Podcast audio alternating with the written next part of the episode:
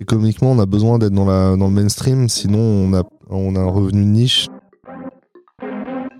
Je me suis rendu compte de ça cette année, c'est qu'en fait, il y a beaucoup de freins qui sont pas tant techniques que Mhm. vraiment humains. Est-ce que ça veut dire que le métier de développeur ou développeuse, euh, on l'a réservé aux ingénieurs avant par erreur? Alors, je pense qu'il n'y a pas d'erreur. Il y, a des- il y a des déterminants sociologiques, ça on pourra en parler. Bien, bonjour à tous et à toutes. Bienvenue dans l'épisode 37. Euh, je suis avec Elisabeth aujourd'hui. Bonjour Elisabeth. Bonjour. On est au Web Today. Ça ne s'entend pas parce que le studio est complètement insonorisé. Exactement. Euh, on fait le 37e épisode euh, suite euh, à l'enquête. On cherche encore à savoir ce qui rend les devs et les développeurs, les développeurs et les développeurs heureux et heureuses euh, dans leur métier. Et aujourd'hui, je suis content de te recevoir, Elisabeth, pour en parler en particulier du, de ce que c'est que l'expérience en tant que tech dans le service public. Et ensuite, on va ouvrir avec pas mal de sujets. on va pas tout dire. Ma première question, en question d'ouverture, euh, c'est quoi un ou une dev en 2022, Elisabeth? Alors, un ou une dev en 2022, selon moi, c'est une personne qui réalise euh, des logiciels ou des applications euh, web, Mhm. euh, mais elle ne le fait pas comme, comme il y a dix ans.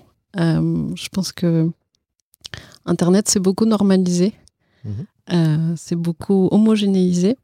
Et pour moi, il y a deux choses très, très intéressantes qui sont en train de se produire. D'une part, il faut qu'on aille vers plus euh, d'accessibilité, plus d'éco-conception, qu'on revienne finalement à une certaine frugalité qu'on avait justement au début euh, de l'histoire d'Internet. Et dans le même temps, et c'est toujours cette même dynamique de, retour un peu euh, vers les sources, je, je pense qu'un des grands défis pour les devs de 2022, c'est de sortir de cette homogénéité d'Internet et de revenir aussi vers des créations d'expériences plus, plus riches. Est-ce que le est-ce que l'internet d'aujourd'hui crée de l'homogénéité euh, dans le sens de la mondialisation et du capitalisme qui homogénéise plein de choses? Oui, oui, oui, oui, c'est. C'est un vecteur? Il me semble que c'est un vecteur. euh, ça me fait penser à. Ok, moi j'ai pas toujours été dev. euh, j'ai, j'ai été éditrice scientifique et, scolaire. Et par exemple, j'avais travaillé sur des cahiers de vacances. Et euh, ces cahiers de vacances, moi je suis arrivée, euh, j'étais en stage, j'étais hyper motivée euh, pour euh, changer plein de choses, euh, changer les couvertures et tout et tout. Et euh, finalement, toutes les propositions que j'avais faites ont été écartées parce que euh, il fallait rester vraiment dans un couloir marketing très classique. Mhm. Et en fait, moi, j'ai l'impression de vivre ça un peu aussi avec euh, les sites web actuels. C'est-à-dire qu'il y a des modes, il y a des tendances, et en fait, si on sort de ces, de ces grandes lignes, euh, notamment en termes de web design, Mm. On, se retrouve, euh, on se retrouve très vite euh, refusé, en fait. Enfin, les clients refusent parce que les clients sont habitués aussi à certains standards. Et euh, voilà, moi, ça m'intéresse beaucoup, la déstandardisation du web. Est-ce que c'est un peu euh, est-ce que l'histoire des cahiers de vacances c'est un peu comme le cinéma où au final on a l'impression que toutes les, les affiches sont tout le temps les mêmes? Oui.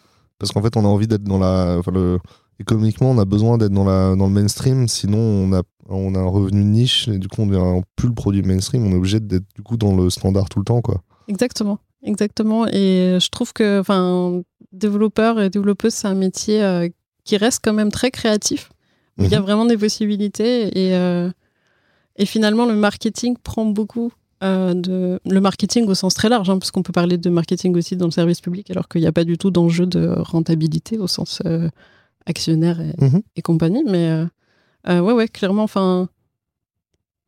Je suis pour la libération euh, de la créativité face au marketing. Euh, c'est quoi ton parcours justement? Ouais. C'est intéressant. euh, Mm. Est-ce que tu veux expliquer ton parcours en Ouais. quelques mots? Bien sûr. Alors, moi, j'ai. Il y a, il y a très très longtemps, justement, il n'y a pas longtemps, j'ai. J'ai fait du rangement dans ma chambre d'enfant et j'ai retrouvé des cahiers où en fait je faisais du HTML vers euh, 2003. Mhm. Et à cette époque-là, il y avait presque pas de ressources sur Internet euh, francophone, parce qu'à l'époque je parlais pas anglais. Euh, j'avais même acheté un livre pour apprendre à faire du flash et tout ça. Et finalement, j'avais pas persisté à cette époque-là, justement par manque de ressources accessibles. Euh, j'ai complètement laissé euh, cette, affaire de côté. j'ai fait des études de biologie et de littérature. Je suis devenue éditrice. J'ai fait des cahiers de vacances, donc. Euh, j'ai fait des, de l'édition scientifique aussi, plus généralement. Et puis, en 2017, euh, j'ai connu une période de, chômage. Et en même temps, en fait, je commençais déjà à me dire, hum, ça serait vraiment cool de devenir développeuse de jeux vidéo. Mhm. Parce que c'est la période où j'ai un peu redécouvert aussi le jeu vidéo. C'est quelque chose que j'avais un peu abandonné et j'avais repris. Je me disais trop bien, je vais faire du, du C Sharp, du Unity, ça va être trop cool. Et puis, euh, une chose en entraînant une autre, je suis devenue développeuse Java. et j'ai fait des crudes. T'as fait des crudes. voilà, donc euh, je ne suis pas devenue développeuse de jeux vidéo, en tout cas pas encore. Euh, mais donc je suis dev Java, maintenant je fais du JS aussi, je fais du, essentiellement du full stack. Alors je sais qu'il y a une idée comme ça, comme quoi on peut pas être bon et en front et en back. mais, mais en fait, le full stack m'intéresse vraiment parce qu'il y a toute la chaîne de production et c'est ça qui, c'est ça qui me botte. C'est quoi un développeur full stack du coup? Ou une développeuse full stack? Alors une développeuse full stack, c'est une personne euh, qui euh, s'occupe du, à la fois du front-end, donc ce qui est affiché euh, sur l'écran des internautes, mhm. et de la partie back-end, qui est plutôt le, cerveau invisible, on va dire, d'un site, d'une application web. voilà pour ce qui est du full stack. Et après, ça peut aussi toucher à des questions d'hébergement, de déploiement, mais là, du coup, on déborde un petit peu vers le Du coup, c'est le, c'est le, en fait, euh, en fait, t'es développeuse web. Ouais. Et euh, du coup, tu fais toute la stack web. Oui, ça. Ton métier, c'est plus développeuse web que développeuse Java. Euh, oui, cela dit, tu peux faire du web avec du Java. Ouais, parce que non, mais ce que je veux dire, c'est que tu es développeuse web avant d'être développeuse JS, par exemple. Oui, clairement. Oui, en fait, moi, la, la, la, la, catégorisation en techno m'intéresse pas trop. Euh, non pas que j'ai la prétention de connaître beaucoup de techno et d'être polyglotte, pas du tout. Mhm. Euh, mais euh, je pense vraiment que en fait, le, la solution appelle la techno et pas l'inverse. Mhm. Donc effectivement, et puis même si demain, admettons, on fait plus de JS, on fait tous du Dart dans le navigateur, finalement, ta connaissance de comment les navigateurs et le Flexbox marchent, etc., reste pertinente, quoi, et essentielle. Oui, tout à fait. Et puis c'est aussi l'avantage, là, ça fait, ça fait presque 5 ans que je fais ce boulot, je me rends compte que en fait, ce qui est important, c'est la logique et les bonnes pratiques. Et ça, en fait, ça se retrouve d'un langage à un autre. Il n'y a pas de. Les design patterns Les design patterns, le clean code, la cleanarchie, tout ça. c'est des paradigmes objets quand même. Est-ce que quand tu vas dans le fonctionnel, t'es perdu? Enfin, moi, c'est je, le dis parce que moi, je le sens. Ouais. Euh, mais en fait, ce que je trouve intéressant, bon, alors là, je parle sous le, sous le contrôle des, hautes autorités invisibles qui sont pas dans ce studio. Mais euh, ce que je trouve compliqué, c'est qu'en fait, par exemple, les design patterns, euh, on prend toujours Java pour justement les, présenter, enfin très souvent parce que justement c'est un langage orienté objet euh, par, par, design. Et, je trouve que c'est pas si simple en fait de transposer ces choses-là. justement dans des langages bah, moins orientés objet comme par exemple le JS. Ouais. Et, euh, et, je pense que ça en arrête pas mal. Enfin, je vois ça, moi, pour, pour parler pas mal avec des juniors. Euh, justement, en fait, comme les exemples sont en Java et que les juniors maintenant commencent quand même essentiellement par du JS, euh, mhm. très souvent, finalement, ça, ça, ça, dessert un peu la cause, mais c'est pas un problème. En fait, il suffit de créer les, les ressources et de les mettre à disposition. Il y, a aussi des, des, design patterns qu'on utilise en Java parce que sont pratiquement en Java, mais ne sont pas forcément pertinents en JS. Complètement, oui, oui, bien sûr. Ouais, ouais, je, comprends, ce que, je comprends ce que tu veux dire. Euh, c'est quoi ton métier aujourd'hui? Alors, euh, je suis toujours développeuse full stack, mais en ce moment, cette année en particulier, euh, je suis coach technique au sein du programme Entrepreneur d'intérêt général, qui dépend de la DINUM, qui se décode en direction interministérielle du numérique. Les, entrepreneurs d'intérêt général, c'est un EIG, c'est ça? Ouais, on dit le programme EIG et un ou une EIG. Oui, Ça reste des entrepreneurs, on dit pas entrepreneuse Alors, on dit entrepreneuse et on a essayé de pousser le terme un peu cette année. Mais euh, de fait, le programme est nommé comme ça dans les textes officiels, donc on ne peut pas changer pour l'instant. c'est un vrai sujet. Même à l'état civil, c'est. Est-ce que tu typiquement, est-ce qu'à l'état civil, euh, sur un état civil, tu genres ton nom, ton métier au féminin ou pas? Oui. Oui, oui. Alors euh, c'est marrant parce que quand j'ai commencé ma carrière, je m'étais développeur tout le temps. Et puis, au fur et à mesure que j'ai pris un peu le pouls des problèmes qu'il pouvait y avoir justement dans le monde de la tech, et je pense qu'on va en reparler un peu, maintenant, c'est pour moi, c'est vraiment très important de dire développeuse. Ouais. J'ai eu la question en déclarant mon fils à la, à la mairie, tu sais. Ouais. Et euh, en fait, l'officier d'état civil, qui était une femme, a genré le métier de ma femme au, masculin parce que c'est ingénieur. Mm. Ouais, est-ce qu'on peut genrer au féminin? Elle fait, oui, oui, en fait, souvent, c'est juste un réflexe. Et puis, si tu proposes une alternative, il n'y a pas de problème. Ouais, et puis en fait, euh, il y a des personnes qui vont préférer le genrer au masculin parce qu'ils euh, ils ont encore un biais patriarcal. Du coup, ils n'ont pas envie de se sentir réduits par le genrage au féminin alors que oui, oui, c'est pas la cause, quoi. Exactement. Et puis il y a des développeuses qui préfèrent se genrer euh, au début au masculin justement pour pas mettre en avant euh, une particularité euh, qu'elles auraient. C'est la normalisation? C'est de la normalisation, mais je pense pas du tout que ça soit une, une responsabilité individuelle des personnes qui font ce choix-là. Je pense que c'est sociétal. Ouais, c'est une envie de, partir de, de, de, de, faire partie du groupe. Quoi. Exactement. C'est des sujets qu'on a déjà beaucoup abordés. Hein, je, suis, je suis au taquet. alors, Qu'est-ce que ça veut dire coach technique pour des C'est genre, est-ce que tu es un peu un directeur, une directrice technique volante? Alors, je suis volante, c'est sûr. Euh, directrice technique. CTO volante. CTO volante. Euh, je suis plus vraiment dans une position d'accompagnement euh, que vraiment les, CTO où il y aurait plus de, leadership. en fait, pour, pour présenter un peu le programme pour que tu comprennes mieux, en gros, on a il y a, nous, on est une direction interministérielle, donc il y a des administrations qui viennent nous voir avec un problème. Si on pense que ce problème peut être euh, plus ou moins résolu dans le cadre de notre programme, on dit euh, euh, on y va. Mhm. On recrute des développeurs, développeuses, data scientists, data engineers, designers et juristes, j'oublie personne, qui viennent souvent du privé, mhm. dans une quête de sens et qui, qui, vont vers, vers nous. on les met sur ce projet, donc ces personnes-là sont vraiment envoyées au cœur de l'administration Mhm. Et finalement, là, le challenge, donc pour 10 mois, euh, pour une durée de 10 mois, et le challenge, c'est euh, en fait de répondre à un problème dans un temps court, et souvent dans des équipes réduites, sans forcément que au sein de leur administration, ces personnes aient un accompagnement un soutien par exemple de la part de DIC ou de choses comme mhm. ça. Et c'est là que j'interviens. C'est-à-dire qu'en fait je fais beaucoup de mentorat euh, où j'aide, euh, j'aide euh, bah, par exemple les entrepreneurs d'intérêt général, développeurs ou développeuses, parfois à avancer sur des fonctionnalités, coder un petit peu des choses à droite à gauche pour les dépanner. Mhm. je les aide sur leur choix d'architecture, sur leur stratégie de déploiement, sur l'ouverture des données qui pourraient réaliser ce genre de choses. C'est quoi le, le moment de ce métier que tu préfères? Je pense que c'est le mentorat vraiment, parce qu'en fait, on organise aussi des sessions un peu plus collectives, mais c'est vrai que quand on est en face à face avec une personne qui a besoin d'un coup de main et que le coup de main est vraiment utile et on voit que ça a débloqué euh, un problème euh, concret, ça mmh. c'est hyper agréable. C'est souvent. Est-ce que c'est, est-ce que c'est beaucoup de lever des freins? Alors il y a, oui, il y a, il y a plein de freins en fait. Il y a des freins à plein de niveaux. Ouais. Ah, il y a des freins qui peuvent être vraiment euh, institutionnels. Mhm. Euh, donc ça, c'est des freins qu'on peut plus ou moins lever. Euh, forcément, ça ne dépend pas que de nous, c'est des grandes machines, les administrations. Euh, il y a aussi des freins qui sont... Moi, je me suis rendu compte de ça cette année, c'est qu'en fait, il y a beaucoup de freins qui sont pas tant techniques que mhm. vraiment humains. Et en fait, parfois, les gens ont juste besoin de montrer leur code, que quelqu'un regarde et qui dise bah ouais, c'est bien ce que tu fais, ça se tient, il n'y a pas de problème. Enfin, ça tourne et c'est bien.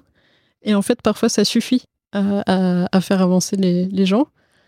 Euh, et après, bon, bien sûr, il y a des freins euh, techniques euh, réels. Et dans ce cas-là, moi, je peux les aider aussi à, les débloquer. Comment tu es arrivé à ce métier? Est-ce que tu as dû faire un concours pour devenir fonctionnaire, quelque chose comme ça? Alors, pas du tout. donc, moi, j'ai bossé vraiment que dans le privé jusque-là. Et un jour, j'étais. c'était au début de la crise du Covid. Mmh et j'ai vu une annonce justement pour le programme entrepreneur d'intérêt général.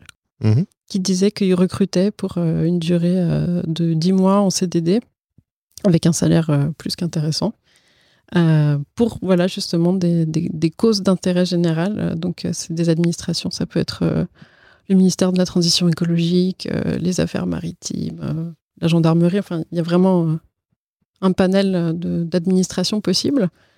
Et donc j'ai vu l'annonce et j'ai foncé. En fait, il n'y a pas de concours. c'est une sélection qui ressemble beaucoup à un process de recrutement classique. Mhm. Donc c'est sur dossier. le dossier est assez long à remplir parce qu'il y a des questions qui justement cherchent à évaluer les soft skills aussi Mhm. des personnes, pas que le parcours technique. Et on pourra en discuter aussi, mais cette année, on a vraiment aussi repensé le parcours de candidature pour que ça soit justement plus ouvert à des, à des profils un peu atypiques et pas forcément que des gens qui sortent d'école Mhm. d'ingénieur. et voilà, et donc j'ai candidaté, j'ai été prise. donc l'année dernière, j'ai fait une mission aux affaires maritimes Mhm.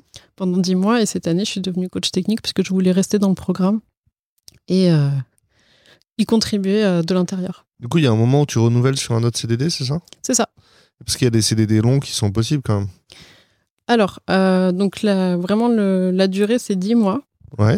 Après, souvent, euh, il y a une prolongation qui est proposée de, de 6 mois. Mhm. Euh, et ensuite, ça dépend beaucoup des administrations. Mhm. Il y a des administrations qui arrivent à débloquer des budgets. C'est un grand sujet hein, dans le service public, les budgets, pour, pour proposer des CDD plus longs, des CDD de 3 ans, par exemple. Mhm. Après, dans des cas malheureusement encore assez rares, ça peut déboucher sur un CDI. Mhm. Mais euh, c'est plutôt une minorité de situations. Ok. Euh, Qu'est-ce que ça a de, de particulier d'être développeur dans le service public? Alors, euh, ce qui est particulier euh, et ce qui, ce qui, ce que je trouve euh, déjà très intéressant, c'est qu'en fait, on est, on sort de la logique de la recherche de la rentabilité. Mhm. Euh, en tout cas, de la rentabili- rentabilité financière. Euh, on- on- on- malgré tout, on est efficace et on cherche à faire des choses qui marchent, Euh, mais on sort complètement de la logique commerciale euh, Mhm. qui peut impacter les développements. Donc, clairement, on est là pour offrir un service à des gens qui ne pourraient pas s'offrir ce service si c'était pas public. Ouais. Donc ça, c'est c'est vraiment différenciant. Mhm. Et, euh, et après, bah, je pense que avec, euh, avec le, le- le pouvoir vient la responsabilité. Et donc, euh, on, il faut qu'on soit, il faut qu'on soit accessible le plus possible. Je dis pas du tout que c'est parfait hein, encore dans le service public, mais on y travaille. Mhm. Euh, donc, ouais, on a des standards de- d'accessibilité, des standards d'éco-conception euh, qu'on essaye de, de monter euh, un peu plus chaque fois. Ouais, voilà, c'est ça, c'est ça. Et euh, oui, et après, une autre chose aussi que je trouve euh, intéressante, c'est la question, en fait, euh, du, de la place de la technologie dans les services qu'on propose aux usagers. Parce qu'en fait, voilà, il y a, il y a des services qui se numérisent de plus en plus, mais il faut aussi penser à toutes les personnes qui n'utilisent pas Internet, qui ne sont pas en capacité de se connecter pour faire leurs demandes en ligne.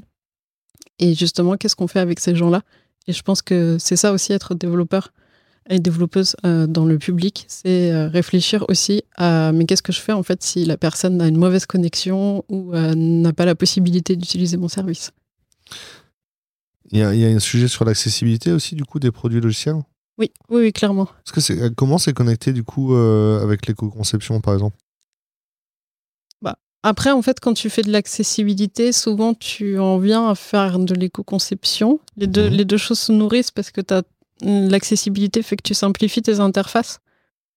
Euh, et euh, la simplification des interfaces fait que du coup, tu as tendance à utiliser moins, euh, moins de librairies, euh, moins de, de faire moins d'appels vers, le, vers les serveurs, ce qui allège forcément la, ta, ta conception en termes, en termes écolo- écologiques, enfin d'éco-impact en tout cas. Mhm. Euh, donc voilà, les... ça se nourrit comme ça. Mais après, c'est des sujets qui sont, c'est des sujets qui sont compliqués et qui sont encore euh, peu maîtrisés.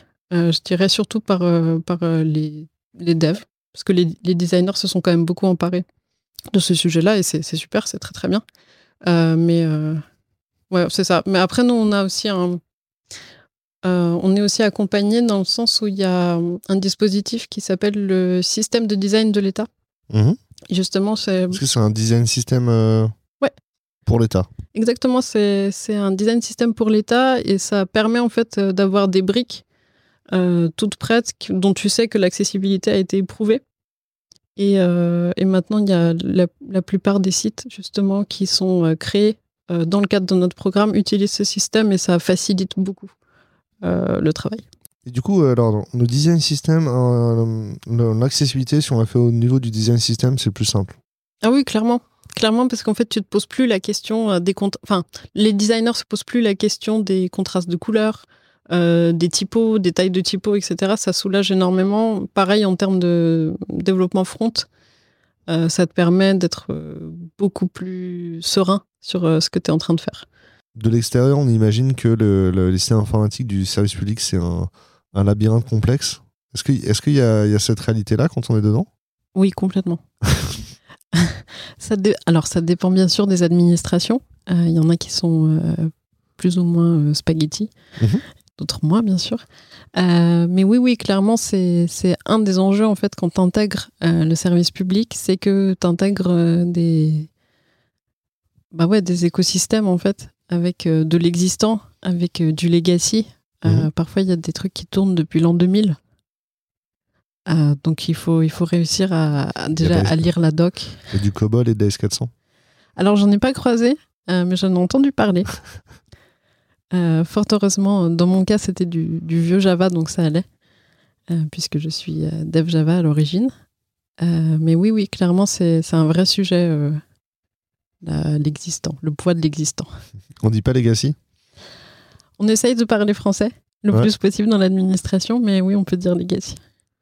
Alors, si on veut pas dire legacy, parce que existant, c'est. C'est l'héritage, on pourrait dire. L'héritage ou la Est-ce qu'on peut parler d'aide technique ou pas?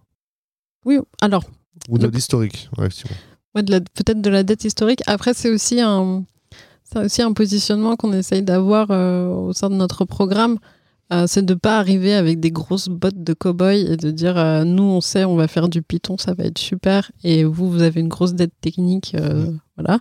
On essaye quand même d'être humble aussi dans notre, dans notre positionnement c'est des systèmes qui sont complexes et parfois ils sont emmêlés, mais euh, en attendant, euh, ça fait 20 ans qu'ils tournent. Ils font le café, quoi. ils font le café.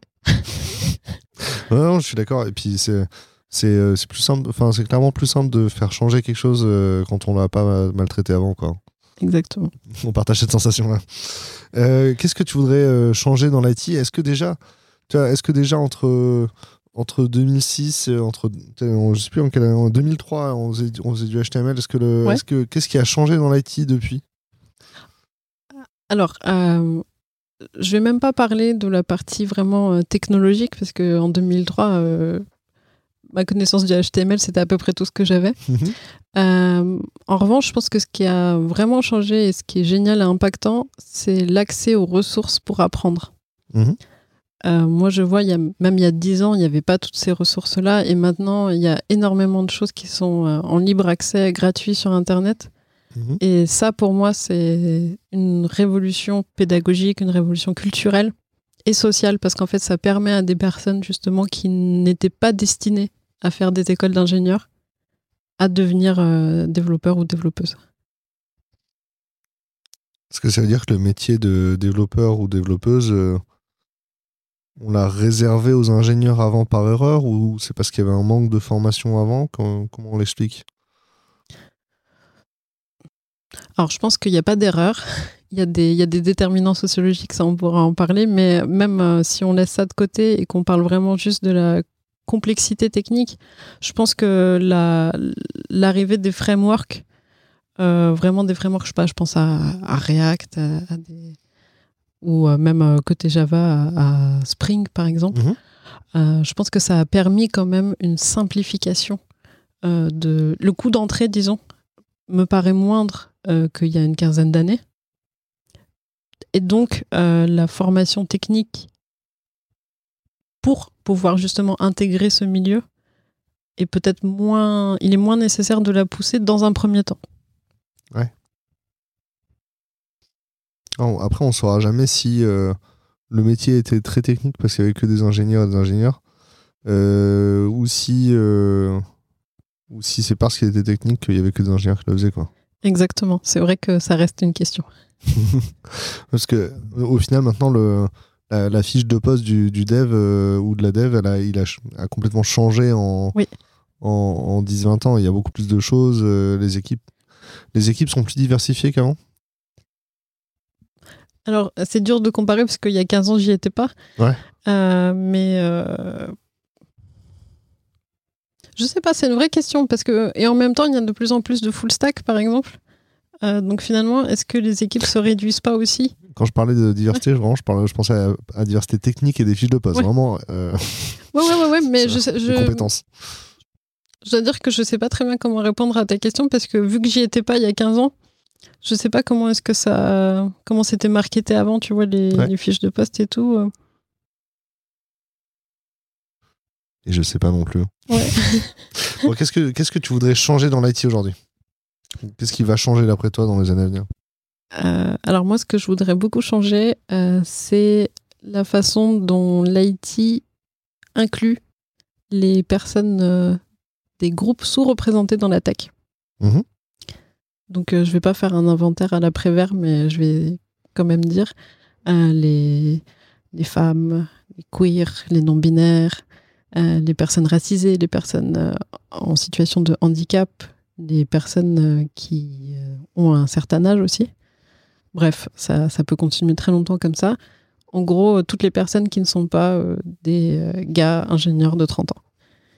De 30 ans ah, D'habitude, on dit 40. Ah. ah, chez nous, on dit 30 plutôt. ça baisse peut-être euh, d'année en année. Ah, mais du coup, je suis rentré dans le groupe oppressif. Ah, c'est dur. Ah, c'est par là que ça commence. Ça commence par là. Je croyais qu'il me restait encore quelques années avant d'y être. dur. Est-ce que c'est pour ça que tu as lancé l'association Electronic Tales, c'est ça? Oui, oui, oui, tout à fait.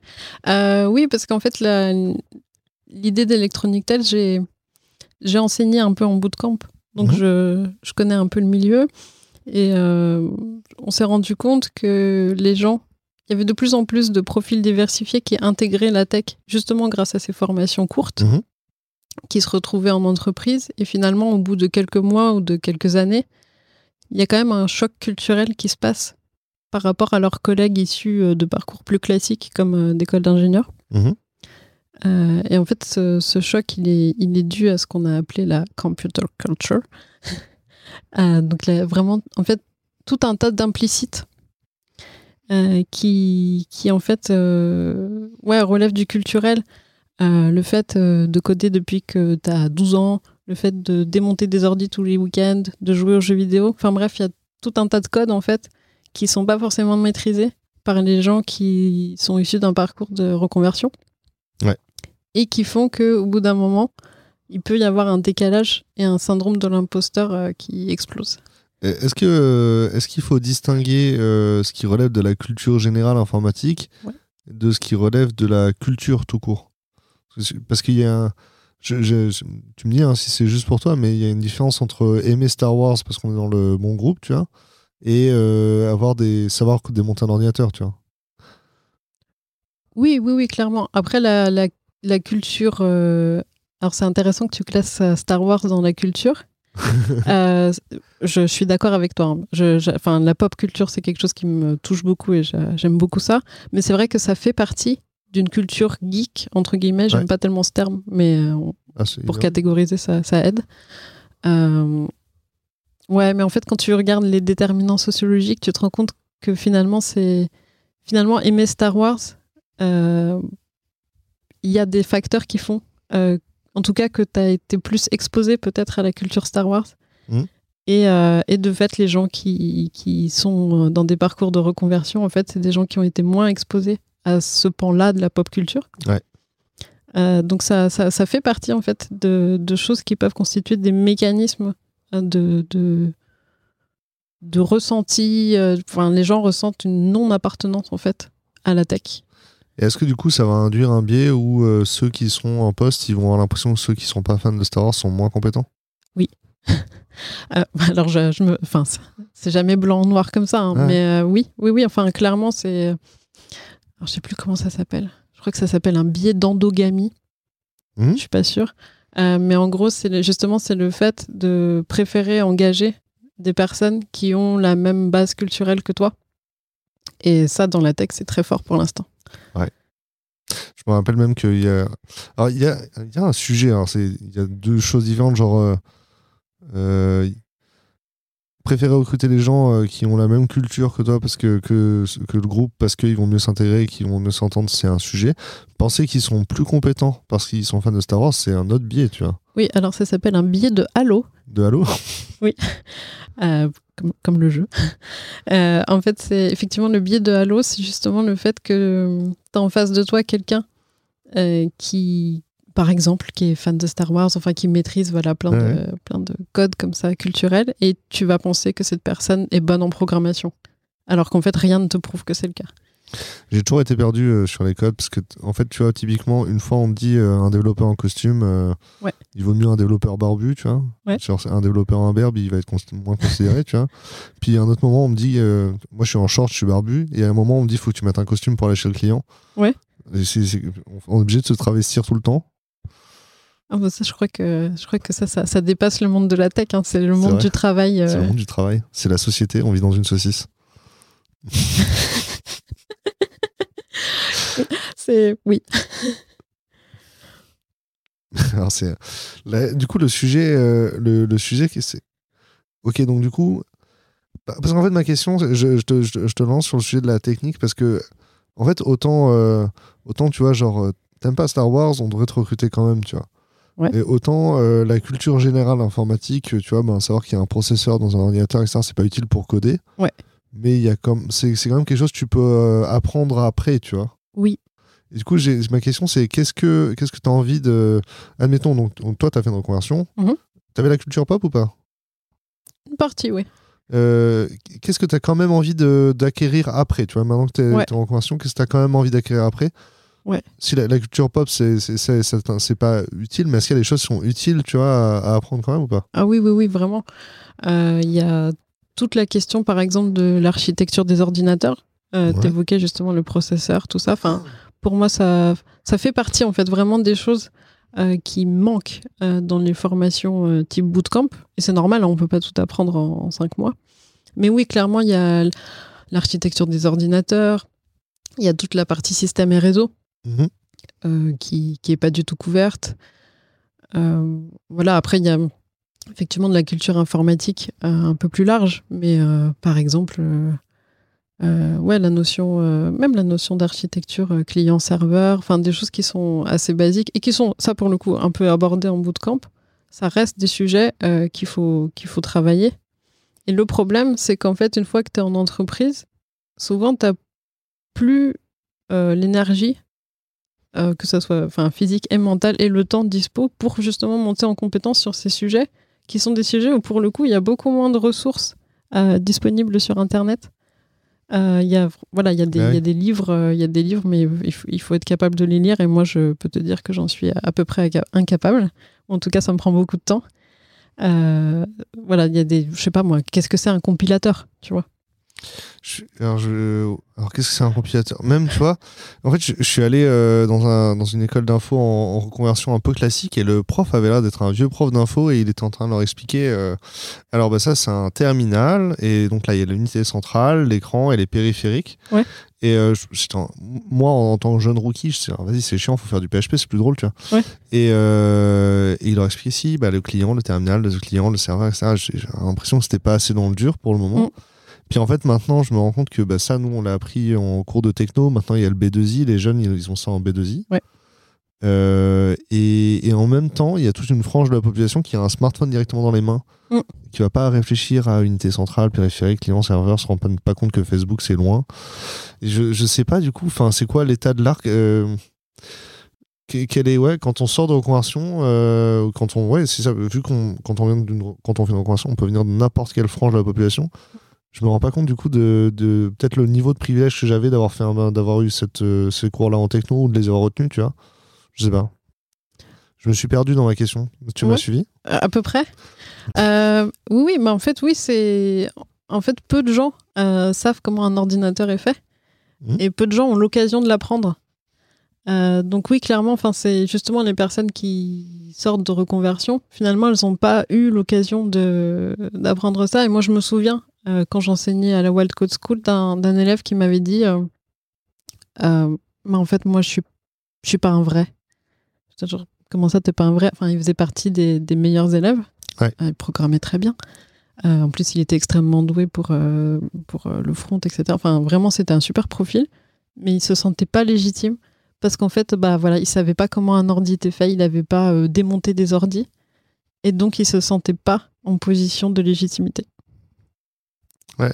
Et à l'inverse, j'ai déjà entendu des employeurs, euh, alors euh, avant, ça, à l'époque, ça me choquait même pas, qui me disent euh, Moi, je veux recruter que des, des, des vrais passionnés qui sont geeks dans l'âme, qui savent comment ça fait un ordinateur, qui font ça depuis qu'ils sont tout petits parce qu'ils aiment vraiment faire ça, ils sont pas arrivés là par hasard. Ce discours-là, je l'ai déjà entendu il y a 3-4 ans et ça me choquait pas à l'époque. Aujourd'hui, je trouve ça hyper violent. Oui, heureusement, les choses évoluent. Mais oui, oui, bien sûr. Même moi, quand j'ai commencé en 2017, on n'était pas encore dans, cette, dans ce paradigme-là d'ouverture, en fait. Et euh, oui, la compétence, en fait, ce qui est très difficile, tu sais, c'est que c'est toute cette compétence, elle repose sur des implicites, mmh. des choses qui ne sont pas formulées euh, clairement. Et du coup, qui dit implicite dit en fait euh, liste vague et infinie de compétences. Et souvent, les gens savent même pas par où commencer pour les acquérir. Ouais. C'est du coup à cette liste vague de compétences. Est-ce que, est que du coup, tu as des recommandations pour les gens qui sont dans ce moment-là, tu vois? Par où commencer Où est-ce qu'on va? Ouais. Euh, alors, déjà, je pense que faut... je pense que c'est pas si mal. En fait, déjà, il faut pas culpabiliser. Il faut pas se dire euh, je suis trop nul. Euh, genre, je sais faire du JS, mais je sais pas faire, je sais pas moi, de, de l'algo un peu poussé ou j'ai aucune idée de l'archi des ordinateurs. C'est normal. C'est maintenant les portes d'entrée se font plus au, même niveau qu'avant, au même endroit qu'avant. Euh, et ensuite, bah, en fait, il faut, je pense qu'il faut s'auto-former. Parce qu'il n'y a, a, pas énormément d'options euh, pour, euh, pour continuer à, à, se former dans un cadre institutionnel. Mhm. Et souvent, quand tu travailles à temps plein, de toute façon, c'est très compliqué. Mais ouais, après, il y, a des, y, a des, y a des sites. je pense à un site qui s'appelle par exemple Teach Yourself Computer Science, mhm. qui recommande en fait tout un tas de bouquins et de cours en ligne qui sont très bien faits. Euh, après, je sais plus le nom du projet. Euh, il y a un truc qui s'appelle. Euh, alors, je sais plus, je crois que c'est Open Computer Science University, quelque chose comme ça. C'est un repo GitHub qui liste plein de, plein de ressources aussi. donc, ouais, il y a des, quand même des gens qui ont commencé à faire des, des cursus un peu, un peu structurés en termes de conseils de ressources. Ok. Est-ce que euh, l'histoire dans l'informatique, c'est important aussi? Oui. tu vois, genre, euh, en art plastique, euh, dans les cours, moi j'ai bien aimé que l'histoire de l'art, tu vois. Je sais pas si j'aime particulièrement l'histoire, mais est-ce que du coup c'est important aussi dans, dans, la vie pro quand on démarre Alors quand on démarre, je pense que c'est pas vital. Ouais. Mais ça permet de comprendre des choses. et là, je pense même à l'histoire de l'informatique relativement récente. Euh, je, me souviens d'un collègue, euh, lui, ça fait, ça fait 15 ans qu'il est dans le, dans le milieu, et puis il me disait euh, que en fait, les nouveaux frameworks qui sortaient, finalement, parfois reprenaient des concepts qui existaient déjà il y a 15 ans, il les recycle un peu. Et... Ah bah oui, tout a été inventé en Smalltalk. Hein. voilà. En gros, c'était à, à peu près le, propos. donc ouais, enfin, je pense que c'est très intéressant l'histoire de l'informatique pour mettre en perspective aussi toutes les, choses un peu hype qui sortent euh, voilà, enfin, on n'est pas, euh, comment dire, on n'est pas des, des, devs complètement amnésiques quand on s'intéresse un peu à l'histoire de l'informatique et on, on, peut porter un regard un peu critique sur les choses. Est-ce que tu crois que ça permet aussi d'apprendre plus vite ensuite? Parce que, en fait, du coup, tu peux apprendre par analogie. Tu te dis, bah, justement, tu vois, par exemple, le MVC, euh, qui n'est pas un pattern de design, c'est un patron d'architecture, mais il était déjà dans le Smalltalk. Et en fait, de comprendre pourquoi Smalltalk a adopté ce pattern-là, tu crois que ça te permet de mieux l'apprendre quand tu le. mieux le transposer de Java à un autre framework, par exemple Oui, oui, clairement. Euh, clairement, en fait, je, trouve que ça fait, ça, fait partie aussi des choses qui manquent un peu pour l'instant dans les ressources qui sont dispo sur Internet. C'est justement cette mise en perspective qui fait qu'en fait, euh, en fait, il y avait un besoin à un moment et on a créé un patron d'architecture pour y répondre. Et en fait, comprendre le besoin, euh, bah, ça te permet aussi, toi, euh, de décider si, toi, tu dois utiliser ce truc-là ou pas. Ouais. Après, voilà, bah, je, je trouve que c'est très intéressant ce, que tu dis. Je, je le re- rephrase, tu me dis si c'est, je l'ai Ouais. bien paraphrasé ou pas. Mais au final, le, ouais, il faut pas avoir d'angoisse à ce sujet-là parce que les gens qui l'ont, eux, en fait, ils l'ont pas appris en, dans une formation sur 3-5 ans, ils l'ont appris en 10 ans. Exactement. Et donc, en fait, c'est normal quand on démarre dans le métier de, de mettre 3, 5, 10 ans à rattraper le truc. Complètement, ouais. Et puis c'est pas ailleurs, c'est pas, pas à rattraper parce que finalement c'est pas forcément les choses essentielles. Et donc effectivement, en vrai, euh, c'est un éléphant à manger. On mange à la petite cuillère, petite cuillère par petite cuillère, quoi. Comme des frosties. Comme des frosties. si tu veux manger tous les céréales d'un coup. Ok, c'est cool.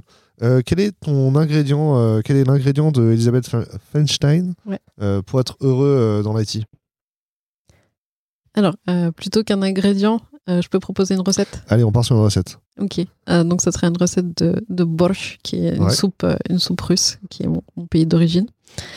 Donc, c'est une soupe à, à la betterave et au chou, avis aux amateurs.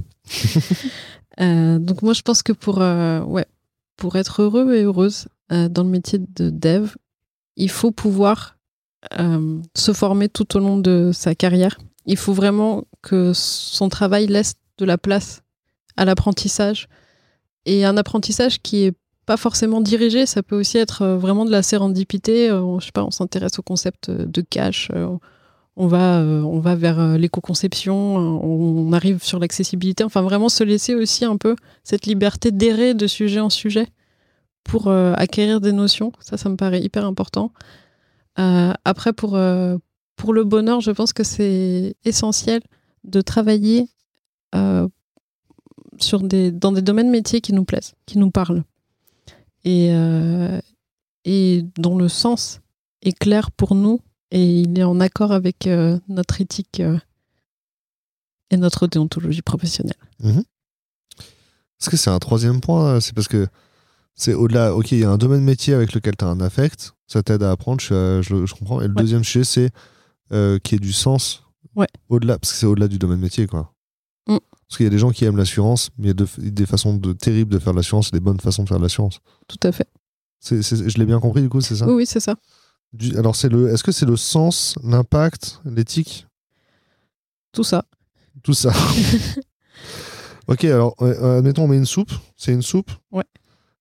Euh, c'est quoi le premier ingrédient dans le borsch On met d'abord le, le chou le- ou la betterave? On met d'abord les patates. D'abord d'abord les patates que- Alors, les patates, c'est quoi? C'est la formation, le domaine métier ou le sens euh, l'éthique? Pour moi, les patates, c'est la formation. C'est Le fait de se former, ouais. Ouais, parce que la formation, en fait, c'est ce qui va te permettre aussi euh, bah, d'aimer programmer en fait euh, au fil des années et de toujours continuer à aimer ça parce que tu te renouvelles dans tes pratiques. Ok. Ensuite, euh, après les patates, on met quoi? Alors, faut que je sais. Après, on met du chou. Le chou? Ouais. Ok, et le chou, du coup, c'est le domaine métier? Ou Ouais. c'est le sens? Ouais, ouais, pour moi, c'est le, le domaine métier.